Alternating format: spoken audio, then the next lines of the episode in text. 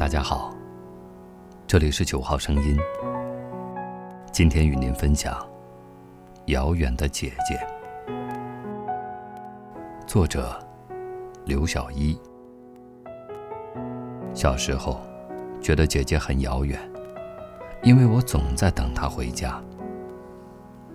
最初始的记忆片段里，我放学了，在妈妈开的小卖部里玩，而姐姐总是在上学，不能回家。有时遇上补课，一个月也就见一次。他回来会教我几句英语，我就从小卖部跑出去，路过村卫生室、汽修厂、包子铺，挨家挨户的说几句 “Good morning”。咕噜白。后来家里开鱼塘，全家搬去了鱼塘边上。鄂西的大山里，满眼苍翠。鱼塘的清晨，雾气缭绕。姐姐拉着我的手，小心翼翼地走在塘边。爸爸在塘那边喊：“丫头，帮忙搬几个板凳过来耶。”姐姐也会钓鱼。偶尔帮钓客们看看鱼竿，不一会儿功夫能上来好几条鱼。刚去鱼塘边住，小伙伴不多，但我很会玩。家里的狼狗下了小崽儿，还有别处跑来的小土狗，都是好朋友。泥巴里有叫土狗子的小虫，喇叭花可以做耳环。山上潮湿的光坡上，能找到地选皮，在妈妈手里，可以炒出人间美味。姐姐见到我，总要抱，瘦瘦的胳膊使足了劲儿，啧啧地对我说：“浑身一股狗味儿呢。”姐，可以跟你聊一聊吗？今天，你好吗？最近我老想哭，又想家，常想到你的话。后来姐姐上了高中，也是一星期回家一次，只待一天，我就坐在门口板凳上等他回家。有一次姐姐给我带回来一杯酸奶，我尝了一口，吐了，什么味儿？不好吃。姐姐把酸奶塞回我的手里。你轻轻地吸一小口，慢慢尝，保证好吃。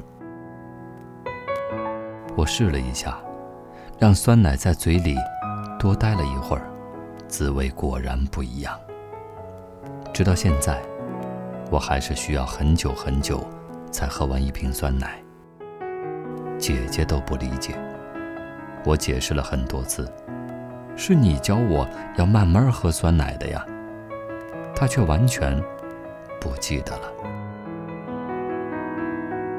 我也总在等他回来，给我解决问题，比如未完成的小板报、做不出来的手工作业、不会画的后宫娘娘，还有要求家长签字的试卷。姐姐的字非常好看，文章写得漂亮，嘴甜，人乖巧，连唱歌都不比歌星差。最出众的是她的样貌，就像山里突然长出的一朵花，是众人都没见过的样子，美得令万物失色。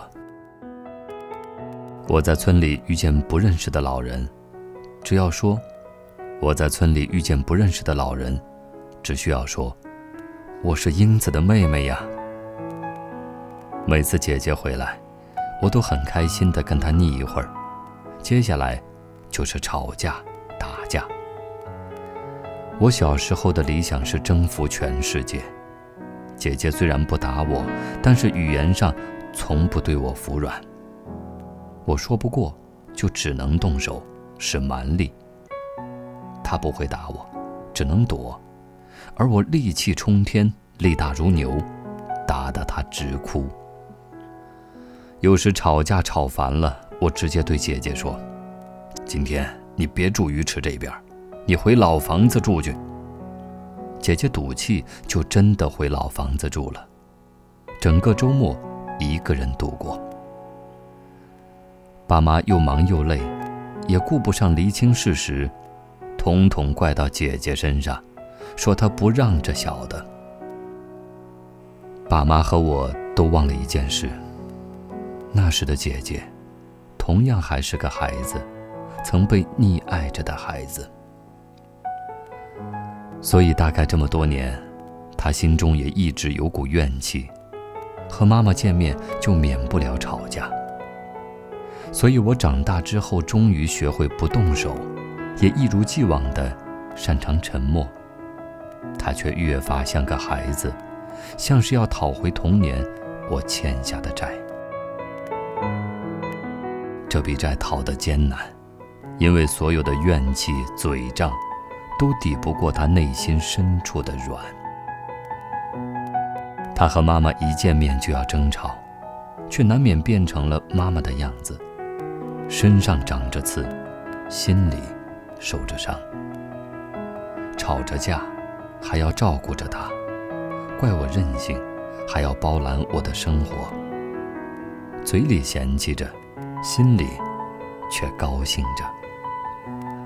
就好像太善良的人，注定学不会表里如一。别让风把我们吹散，手拉着手。我不怕，姐。我想你已经睡了吧？别忘了回我电话。一个深夜，我躺在姐姐大腿上，她给我掏耳朵。我快睡着了，他自言自语地说：“臭烘烘的狗子味儿，要是别人，我才不碰呢。”如果姐姐……是只受伤的麋鹿，那我就是它一直护着的树苗。所谓轮回，也许并不需要生生世世的求证，只在生活的今夕明朝。